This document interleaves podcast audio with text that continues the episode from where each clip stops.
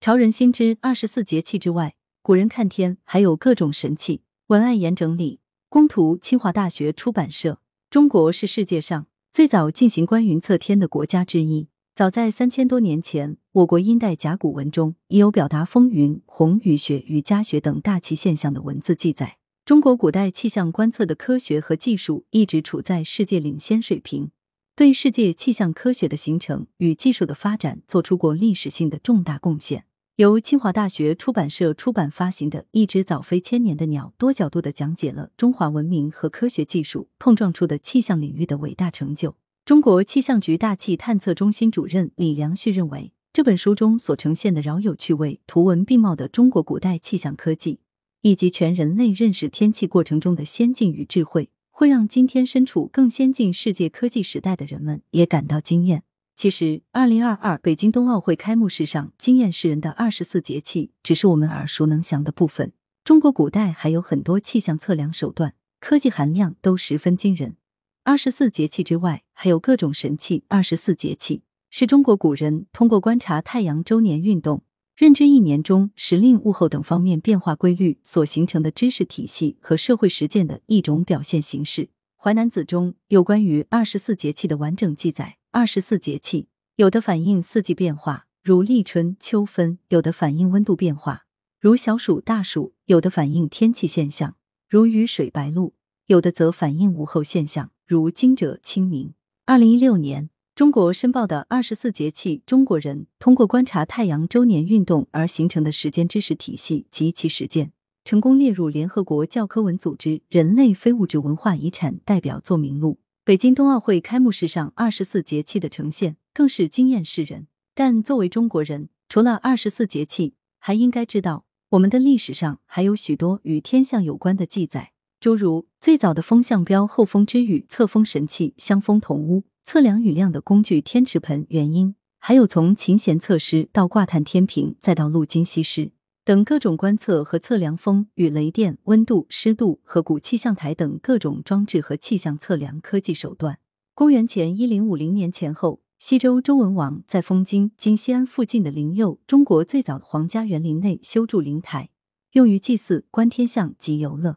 这一处遗址也被认为是现在最古老的天文遗址之一。灵台就是我国最早的国家天文气象观测机构的统称，又称为司天台。东汉的科学家张衡曾先后两次参与灵台的天象观测和天文研究，他的天象观测比哥白尼要早一千多年。只可惜东汉的灵台最终毁于西晋末年，地动仪、浑天仪等科学仪器被以铸造铜钱为名，烧毁在冶炼炉中，这无疑是中国科技史上的一次巨大损失。如今，在世界各地，我们都可以看到古代天文和气象观测的遗址，但中国国家级文化遗址之一的北京古观象台仍被认为是世界上现存最古老的天文台之一，是古代天文气象一体的最后一处观象台。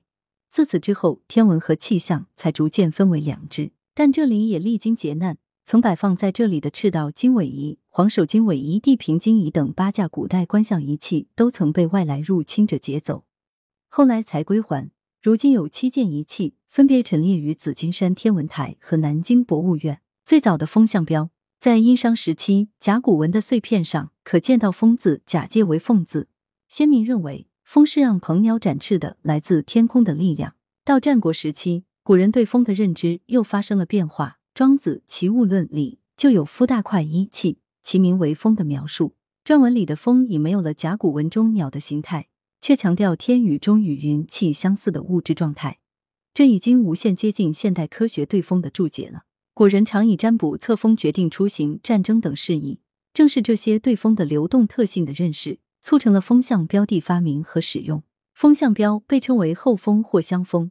研究人员在殷墟卜辞中发现了嵌字，也有认为是环字，其实就是指长杆上系以薄条或乌羽而成的简单风向标。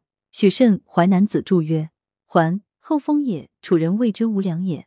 五两指的就是用五两或八两重的鸡羽毛制成环，挂到旗杆上，有一点点风动，环也会动，所以后来就有了后风之雨的说法。北周雨季才编撰的《灵台闭苑》一书讲了后风之雨的原理，它就是一种简易的风向标。但古代风向标的真正主角还是对后世气象仪器有深远影响的香风筒屋。这是一种改进式的香风木鸟，即把木质向蜂鸟胸部连接篆书，篆书插入一空心木管顶着的圆盘中心，在风吹时，木鸟转动就会带动篆书在圆盘下的空木管内转动，便能测风向、气候动向。英国著名科学史家李约瑟曾指出，像风鸟可能是现代四转杯风向风速仪的先驱。中国现存最早的风向标。是隐于山西省大同市浑源县的圆觉寺内一座砖塔顶部的铁质鸾凤风向标，存世八百年，仍未曾生锈。它并不带动转输，而是绕固定的塔杆回转，风吹鸾凤，凤头所指方向即可看出风向。其设计之独创性，古今罕见。据专家考证，鸾凤风向标是现存最早、全国唯一的古塔风向仪实物，极为珍贵。现存最早的标准制式雨量器。汉语中有不少词语形容雨量的大小，瓢泼大雨、倾盆大雨等，都能佐证古代曾有过各种雨量器。前汉《东方朔传》中有“以瓢为海，以礼为海”字样，这里的瓢是指剖开葫芦做成的舀水盛酒的容器，礼是指里升，指容量为一升的瓢。普遍认为，这些词语中的瓢盆皆在当时起到过雨量器的作用。雨量器是起什么作用的呢？水旱，天时也。雨水即是天时中最重要的内容。古人祭祀最喜欢祈祷的就是风调雨顺，因为雨水可浇灌农作物，雨量多少制约着农业生产发展水平，所以需要沾雨。这时，统一制式的雨量器成为迫切需求。目前，世界上现存最早的标准制式的雨量器是乾隆年间颁发出去的，韩国大邱、仁川等地仍有保存。其中一个安置于一块刻有乾隆庚寅年五月造的石台上。圆筒用黄铜制造，外壁上刻有锦银测雨器，高一尺五寸，径七寸，道光丁酉制，重十一斤。铜底上则刻有“入番通引，吉畅次之使令”字样。这种雨量器与现存气象台站使用的雨量器相仿。南宋词《述书九章》中提到天池测雨，所描述的天池盆，则被认为是中国古代最早被记载的雨量器之一。它在方法上也是采取平地得雨之术。以此来度量雨水，堪称是世界上最早的雨量计量方法。我国还发现一本摘自古书《看天经验》的专辑书册《相遇书》，它被称为中国古代第一部预测类气象典籍，也是迄今为止人们见到的世界气象科学史上早期总结天气经验的书籍。可惜的是，这本书我们不能确定其真正的作者，只能推断它可能是隋末唐初年间一个叫黄子发的人编撰了此书。但其中所记载的很多看天经验，至今仍很有参考价值。其中还首次将通过二十四节气预测天气的气象理论诉诸笔端。避雷针的雏形是鱼尾铜瓦，大多数人都知道避雷针的发明者是本杰明·富兰克林，却可能不知道中国古代有一种鱼尾铜瓦，也是可以防止雷电所引起的天火的。汉武帝时期，博良殿因雷电引起火灾，重修后，汉武帝担心再次发生雷灾。于是接受了一个方士的建议，将一块鱼尾开关的铜瓦放在屋顶上，认为这样就可以防止雷灾。这个鱼尾铜瓦就是以螭尾为形的避雷针的雏形。后有宋人在《太平御览》一书中记述：唐会耀墓，汉向梁殿灾后，月屋檐，海中有鱼球，尾似螭，激浪好难降雨，遂作其象鱼尾，以验火样。文中所说的鱼球，就是螭吻的前身。螭吻在民间也称鳌龙，属水性，被认为能做镇邪避火之物。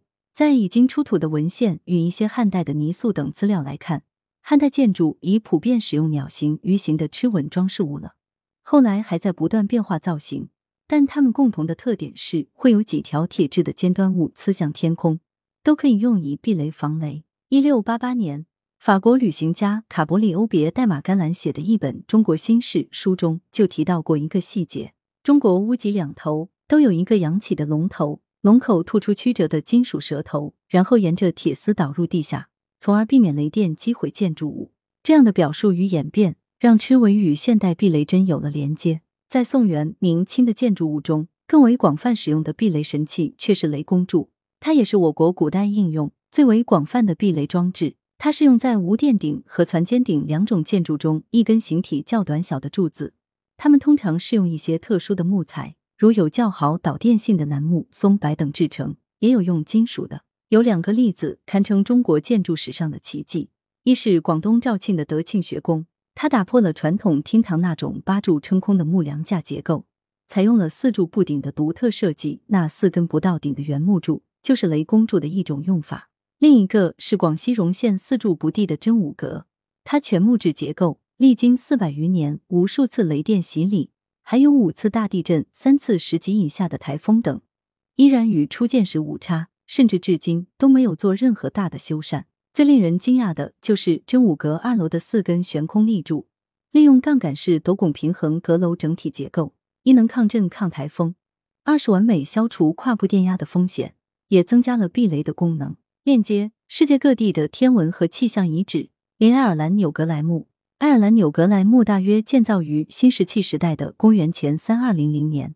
新型的墓堆由九十七块镶边石块围成，每块石块上都雕刻有谜一样的图案。冬至那天黎明，会有一束阳光穿过顶部开口射入墓室，这一现象会持续十七分钟左右。有一圈竖立的巨石，共十二块围绕着整个墓堆，它们的用途至今无法明确。